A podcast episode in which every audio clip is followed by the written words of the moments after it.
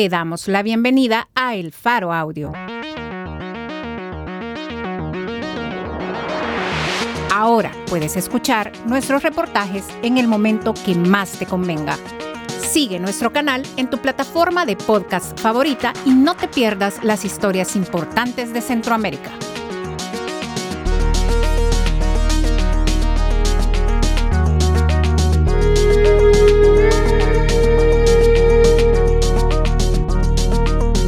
Hoy es 6 de septiembre, 2022. Este es un artículo de Gabriel Labrador, titulado Tuitero detenido con reglas del régimen de excepciones acusado de ofender al presidente Bukele. Publicado en elfaro.net.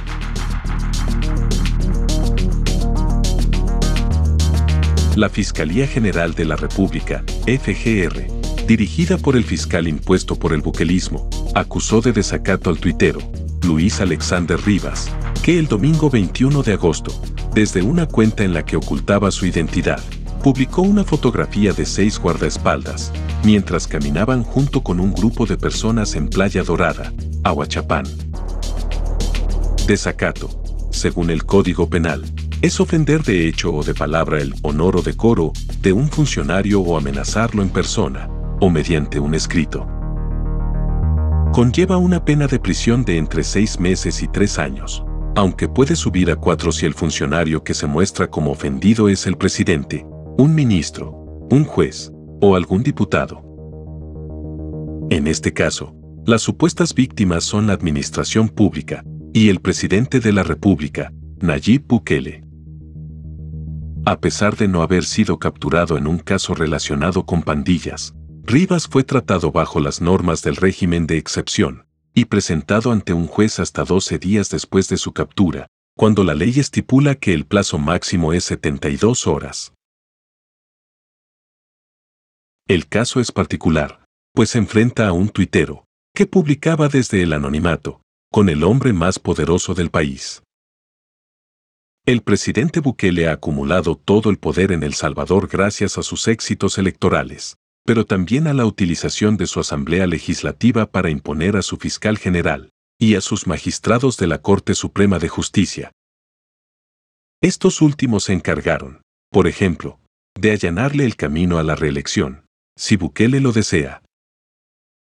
Bukele ha utilizado sus perfiles en redes sociales para llamar basura o jaina, o sea, pareja de un pandillero, a un antropólogo y periodista, al tiempo que varios de sus diputados han acusado a periodistas en redes sociales, sin prueba alguna, de ser colaboradores de las pandillas o directamente de ser pandilleros.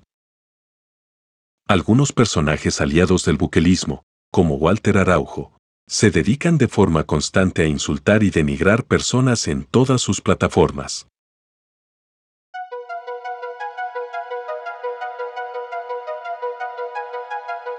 La audiencia inicial contra Rivas fue este lunes 5 de septiembre en el Juzgado Segundo de Paz de San Salvador, que decretó que Rivas siguiera procesado, pero con medidas sustitutivas. Es decir, que podía salir libre y con ciertas restricciones tras pagar una fianza de 10 mil dólares. Sin embargo, momentos después de salir del juzgado, la fiscalía volvió a detenerlo y anunció por Twitter un segundo caso abierto contra Rivas, aunque no especificó el delito. Se ha hecho efectiva orden de captura contra Rivas. Una cosa es la libertad de expresión y otra es atentar contra la integridad de las personas. La libertad de expresión no puede ser usada para cometer delitos, escribió en Twitter el fiscal general, Rodolfo Delgado. Rivas salió de la primera audiencia antes del mediodía. Los policías lo sacaron y lo llevaron a un vehículo estacionado en el parqueo del Centro Judicial Isidro Menéndez. Ahí lo retuvieron durante una hora, hasta que se marcharon los periodistas. Minutos más tarde, el vehículo volvió a ingresar, y ya sin la presencia de medios, los policías que lo acompañaban le leyeron la segunda orden de captura. El fiscal Delgado tuiteó la imagen de ese instante, pero no especificó el delito que le será imputado. Al tener un segundo caso abierto, Rivas no podrá salir en libertad condicional aunque un juzgado lo haya ordenado. La ley procesal penal exige que al tener una segunda orden de captura en su contra, el imputado debe permanecer detenido. Si el segundo caso contra Rivas es procesado bajo las mismas reglas que el primero, el requerimiento fiscal será presentado dentro de un plazo de 15 días, que es una de las prerrogativas que el régimen de excepción concede a las autoridades en casos relacionados con el combate a las pandillas. En su requerimiento presentado el viernes 2, la Fiscalía señaló como víctima del caso a la Administración Pública y como víctima subsidiaria al presidente Bukele. Según abogados consultados por el Faro, al incluir al presidente Bukele como víctima subsidiaria, la Fiscalía está forzando a que el delito imputado sea considerado agravado. Esto es porque el castigo de cárcel para el delito de desacato aumenta en un año cuando la víctima es el presidente pero que Bukele aparezca como víctima también permite inferir que Rivas no está siendo procesado por los dos tweets que publicó el domingo 21 de agosto, aunque haya sido capturado justo tras su publicación. La oficina de prensa de los juzgados capitalinos, de hecho, confirmó que la fiscalía retomó tweets antiguos de la cuenta que manejaba Rivas para acusarlo por desacato. Rivas fue detenido 10 horas después de haber publicado la fotografía desde su cuenta anónima de Twitter, arroba guion bajo el comisionado guion bajo, en la que, según escribió en la red social, se veía a dos de los hermanos del presidente Bukele caminando en la playa, rodeados por un grupo de guardaespaldas. Tremendo dispositivo de seguridad que anda Karim, la novia, la mamá y el otro hermano de Bukele. Menos mal que vivimos en el país más seguro del mundo mundial. Ya no se puede bañar tranquilo uno en la playa, porque aparece el vergo de guaruras hijos de puta. Publicó Rivas y agregó la fotografía que luego borró. Según Rivas, en la foto se veía a al menos dos hermanos del presidente Bukele, pero la toma es tan lejana que no se reconoce a nadie. La fotografía por la que fue detenido Rivas la divulgó la cuenta de Twitter identificada como El Comisionado. Era una cuenta anónima que publicaba críticas contra el gobierno y que, en muchas ocasiones, incluía ataques e insultos contra diputados y diputadas de nuevas ideas. Una expresión más de una cuenta troll en una red como Twitter, donde abundan, tanto a favor, como en contra de Bukele y sus aliados. Algunos funcionarios reaccionaron a la detención de Rivas e insinuaron que debía ser procesado por las expresiones de violencia contra la mujer, citando algunos tweets donde insultaba a diputadas de nuevas ideas.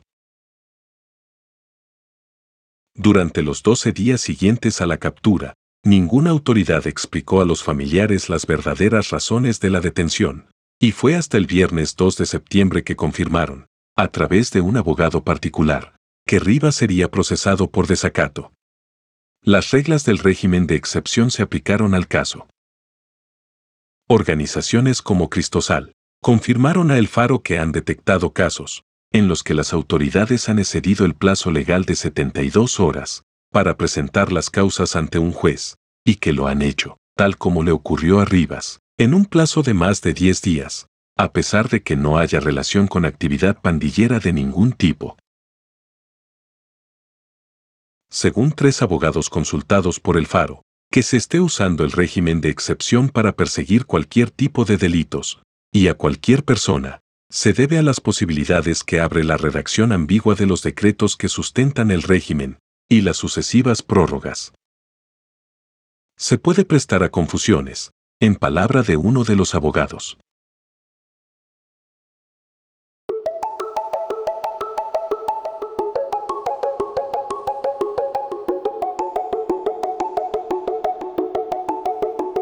De hecho, en una copia del acta de audiencia a la que tuvo acceso este periódico, el juzgado segundo de paz estableció que existe una probable violación constitucional debido al exceso de la detención administrativa en la que estuvo Rivas. El juzgado certificó que existe una probable violación constitucional, porque la Fiscalía presentó el requerimiento con un retraso de 8 días, 15 horas y 40 minutos. Para efectos de una eventual responsabilidad, ya sea penal o administrativa, advierte la suscrita que la detención administrativa en que se encontraba el procesado ha excedido las 72 horas que señala el artículo 13 de la Constitución, en vista de que el imputado fue intimado y notificado de su detención administrativa a las 20 horas del día 21 de agosto, habiendo sido consignado el mismo a esta sede judicial, junto con el requerimiento, el viernes 2. Dice el acta judicial que dio por recibido el requerimiento fiscal. La Fiscalía, según el acta del juzgado, justificó la presentación extemporánea del requerimiento por la vigencia del régimen de excepción. Que se haya detenido bajo normas del régimen de excepción no ha sido el único agravio contra Rivas. Solo después de 12 horas de su detención, cuando estaba detenido en Aguachapán, a Rivas le permitieron comunicarse con su familia. Luego fue trasladado a otro lugar, pero su familia no supo a dónde, sino hasta el martes 23 de agosto. Nadie explicó a la familia por qué Rivas pasó días y noches encerrado en unas oficinas de la Policía Nacional Civil, que no son una Bartolina, sino un laboratorio donde se inspeccionan teléfonos y dispositivos electrónicos. A Rivas tampoco se le permitió que un abogado particular entrara a verlo al lugar donde estaba detenido, aunque el abogado sí pudo hablar con la agente fiscal encargada del caso, el día viernes 2 de septiembre, 12 días después de la detención de su cliente. Los familiares creen que Rivas aceptó que lo representara un abogado público cuando se dio cuenta de que no iba a poder comunicarse con nadie. El Faro conversó brevemente con Rivas el miércoles 24 por la tarde. Quieren que me haga cargo de una supuesta red. Quieren que les diga quién me paga, quién me financia, con quién me coordino, para tuitear. Pero, como no tengo nada de eso, no han encontrado nada. Tienen mi celular, lo están inspeccionando desde que me trajeron, pero no han encontrado nada. Me están acusando de desacato, pero dicen que no estoy colaborando. Pero, ¿por qué voy a aceptar que soy de una red cuando eso no es cierto? Dijo Rivas, escuetamente, desde una de las ventanas del lugar donde estaba detenido, la tarde del miércoles 24. Un periodista de este periódico conversó con él, desde la calle, que pasa frente al lugar. Rivas se asomó por una ventana, mostró sus manos esposadas, y respondió unas preguntas. La detención de Rivas provocó ya algunos titulares en medios de prensa nacional y extranjeros, y todas las noticias narraron que la captura ocurrió tras publicar una fotografía en redes sociales. En Twitter, diversos usuarios y activistas denunciaron la detención, y fueron los primeros en revelar la identidad de Rivas, con autorización de la familia pero a nivel de organizaciones de derechos humanos, ha habido mucha cautela. Un tuit del investigador de Human Rights Watch, o HRW, Juan Papie, es el único pronunciamiento que el Faro encontró. Pedimos su liberación, tuiteó Papie, dos días después de la captura. Consultado por el Faro, el investigador que ha indagado y ha emitido pronunciamientos sobre distintas crisis de derechos humanos en el continente, agregó. El delito de desacato, tal y como está previsto en la legislación salvadoreña, contradice estándares internacionales sobre libertad de expresión. Nadie debería ser perseguido penalmente por supuestamente afectar la honra de una figura pública, en este caso, el hermano del presidente Bukele. Este tipo de detenciones son propias de regímenes autoritarios que no respetan la libertad de expresión. Para que el delito de desacato se configure, los tweets de Rivas de aquella mañana de domingo tendrían que haber mencionado a funcionarios. Rivas no nombró al presidente Bukele, y solo mencionó la presencia de dos hermanos que no tienen ningún cargo público, aunque sí cumplen funciones de asesores y emisarios. Los únicos funcionarios en la foto, si acaso, eran los guardaespaldas. La Fiscalía y la policía procesan a Rivas por los cientos de tweets críticos al presidente y su gobierno, tweets que comenzó a publicar el 3 de febrero de 2021, cuando surgió la cuenta arroba guion bajo el comisionado guion bajo. Sin embargo, en el momento de su captura, a Rivas no le explicaron que quedaba detenido por viejos tweets, solo le dijeron que iban a hacerle unas preguntas, y que para eso debían trasladarlo a una sede policial. El caso fue remitido a la Fiscalía por la División Elite contra el Crimen Organizado, DECO, de la Policía, una unidad especializada, que la década pasada, fue acusada de resolver casos a base de torturas y maltratos a sus capturados.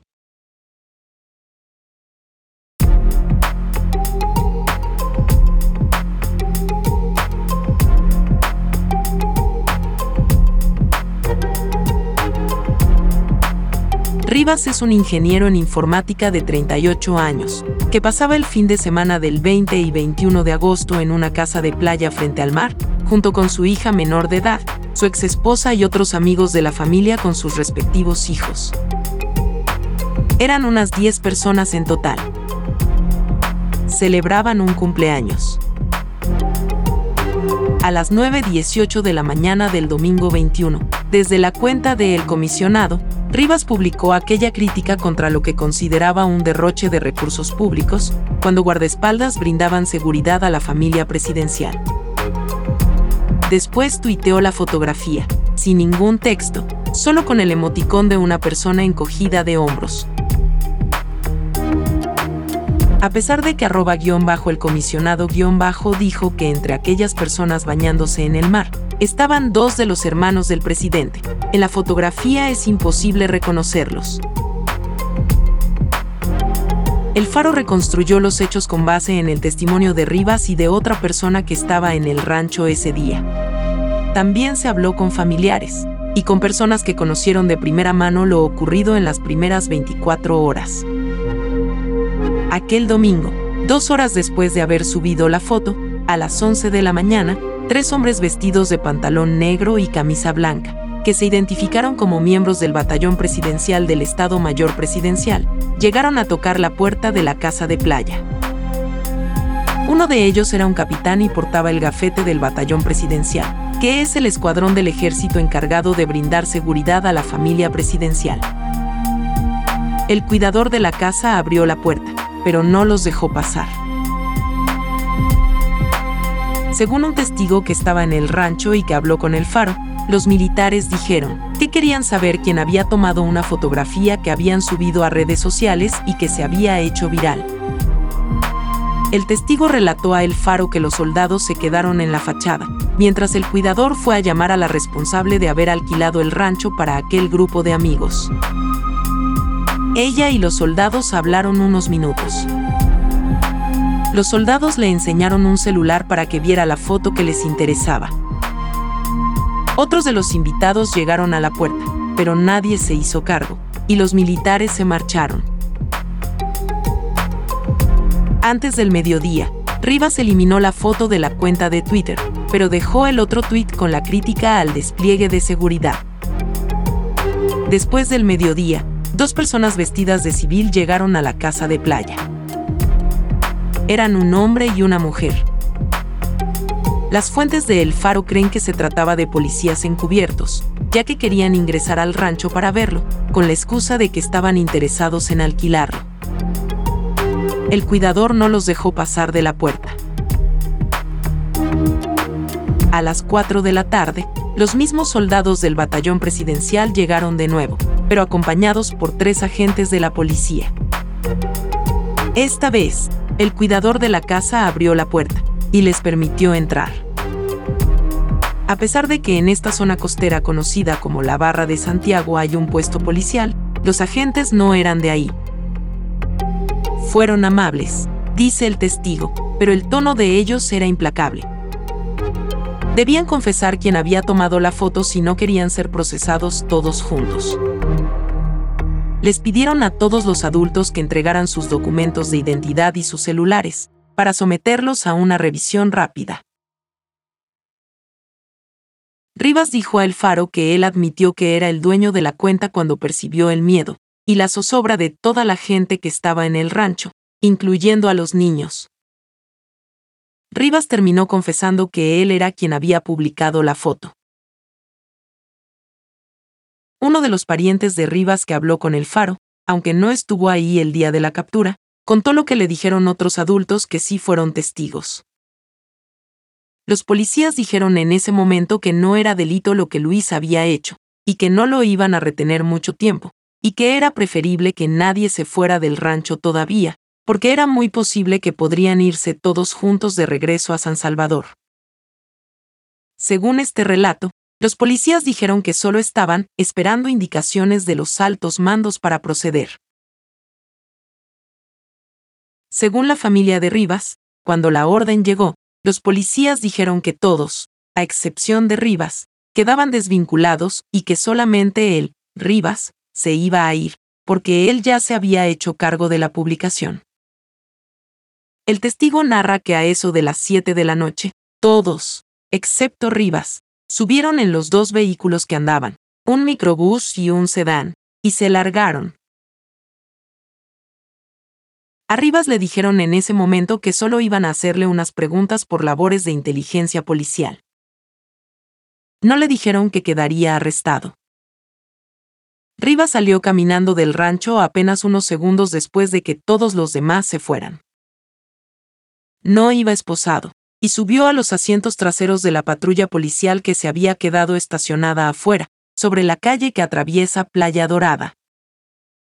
El acta judicial a la que tuvo acceso el Faro dice que la captura fue a las 8 de la noche.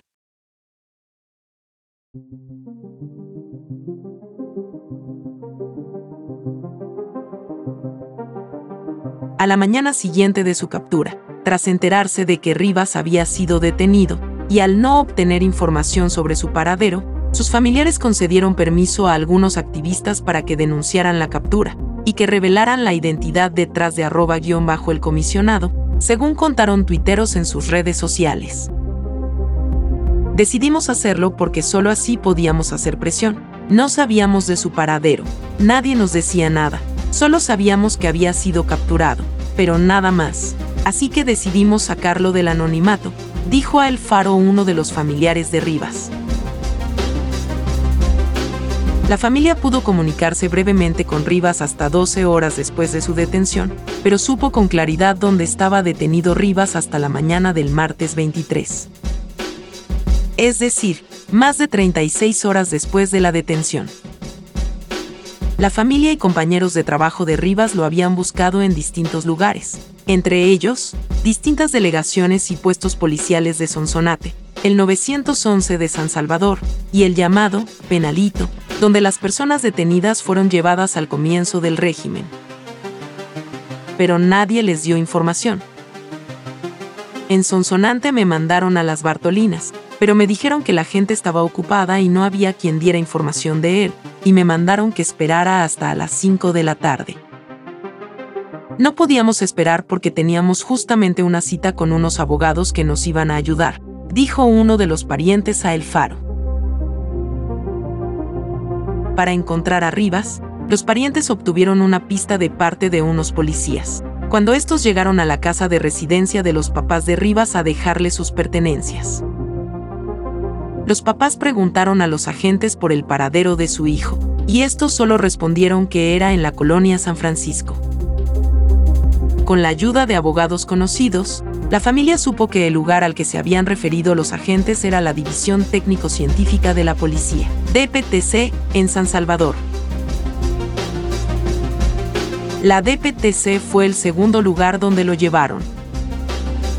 La noche de la detención, Rivas fue trasladado a la sede de Aguachapán de la División Elite contra el Crimen Organizado, DECO. La DECO habitualmente interviene cuando hay funcionarios públicos involucrados en la investigación de un crimen. En el mundo policial, la DECO se ha ganado un relativo prestigio por la forma rápida en la que obtienen evidencia y logran las capturas. Pero desde el mundo de los derechos humanos hay algunos antecedentes negativos. Tres informes de la Procuraduría para la Defensa de los Derechos Humanos, PDDH, de los años 2003, 2006 y 2009 revelaron que la DECO suele torturar a testigos y acusados de los casos, con el objetivo de obtener información. Rivas aseguró a El Faro que el domingo por la noche, cuando estaba en manos de la DECO en Aguachapán, nadie lo torturó físicamente, pero me colocaron grilletes en los pies y me pasaron interrogando mucho, varias personas. Fueron los agentes de esta unidad los que comenzaron a pedirle información de la supuesta red a la que pertenece, y los que comenzaron a decirle que lo procesarían por el delito de desacato si no colaboraba. Un día después de la detención, el lunes 22, Rivas fue llevado a la sede de la División Técnico-Científica, unas oficinas que no tienen Bartolinas, y que no suele usarse para mantener a personas detenidas. Esa unidad policial se dedica al análisis forense de teléfonos y computadoras, cuando se sospecha que han intervenido en algún delito.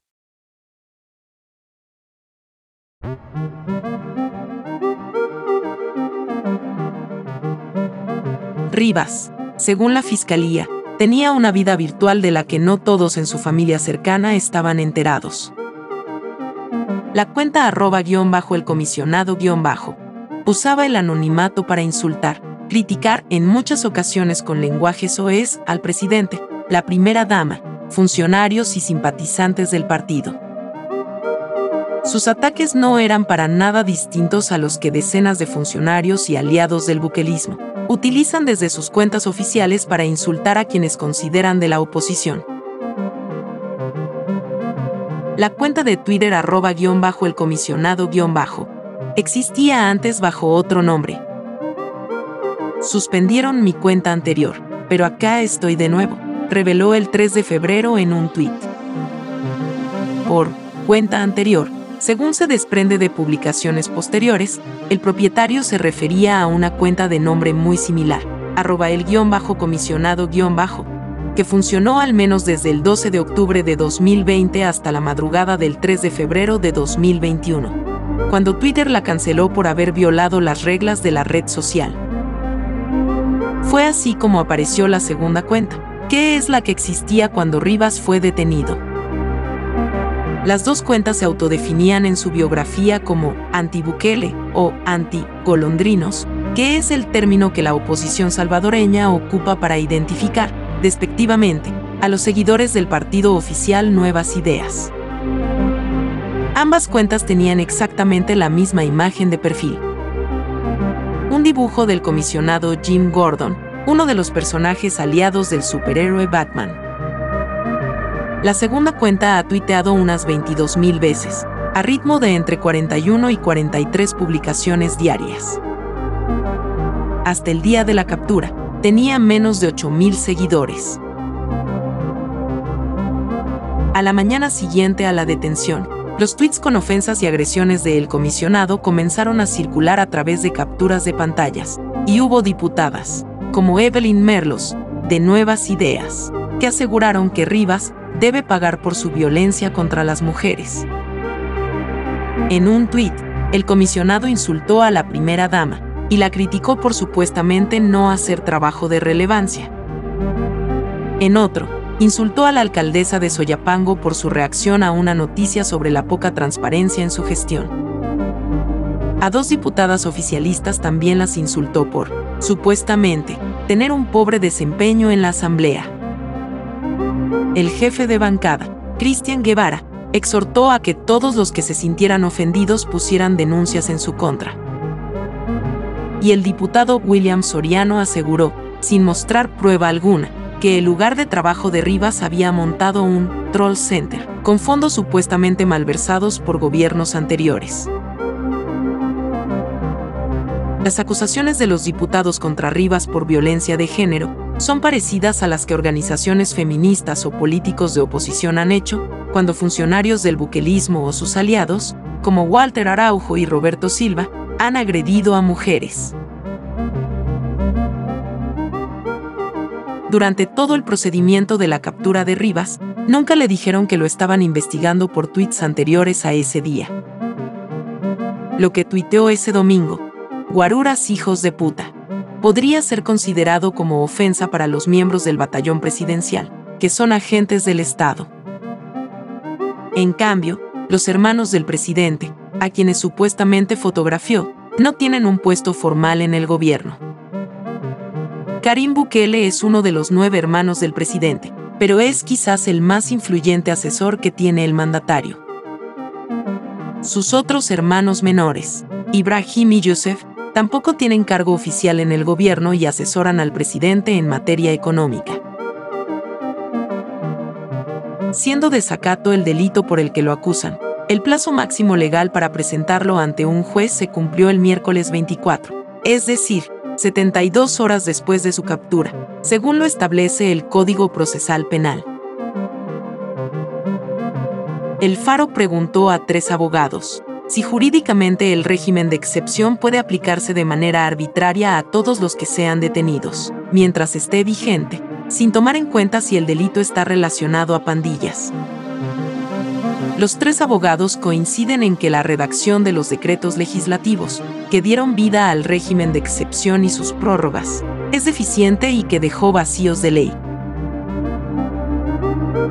Zaira Navas, jefa jurídica en seguridad de la organización Cristosal, explicó que su organización ha observado que, en general, el plazo de las 72 horas se ha cumplido cuando ha habido capturas por delitos que no estaban relacionados a pandillas, pero que hay excepciones. La policía y fiscalía están aplicando el régimen de manera generalizada por todos los delitos y contra todas las personas. Eso no es compatible, porque el régimen debiese haberse referido a los casos en los que han participado grupos de estructuras criminales, pandillas o terroristas, dijo Navas a El Faro. No se hace diferencia con respecto a qué tipo de delitos. Eso hace que podría dar lugar a confusión, dice Navas. Baldo Feusier, abogado penalista y catedrático universitario, coincide con esa explicación. Una cosa es regular, se le suspenden las garantías a los salvadoreños. Y otra es decir, se le restringirán sus derechos fundamentales a tal sector. Esto último no está en el decreto, es un vacío, y se tiene que rellenar con la interpretación que permite el artículo 2, dice Feusier. Para los especialistas, la razón de que se pueda estar usando el régimen para perseguir delitos no relacionados a pandillas es ese vacío de ley. Según el artículo 2 del Decreto Legislativo 333, que dio vida al régimen, este se aprobó como respuesta a la violencia generada por grupos delincuenciales que han provocado las graves perturbaciones al orden público, que atentan contra la vida de los salvadoreños. Sin embargo, el artículo 4 del régimen de excepción no especifica cuáles son los delitos, cuya investigación podrán hacer uso de las herramientas otorgadas por el régimen.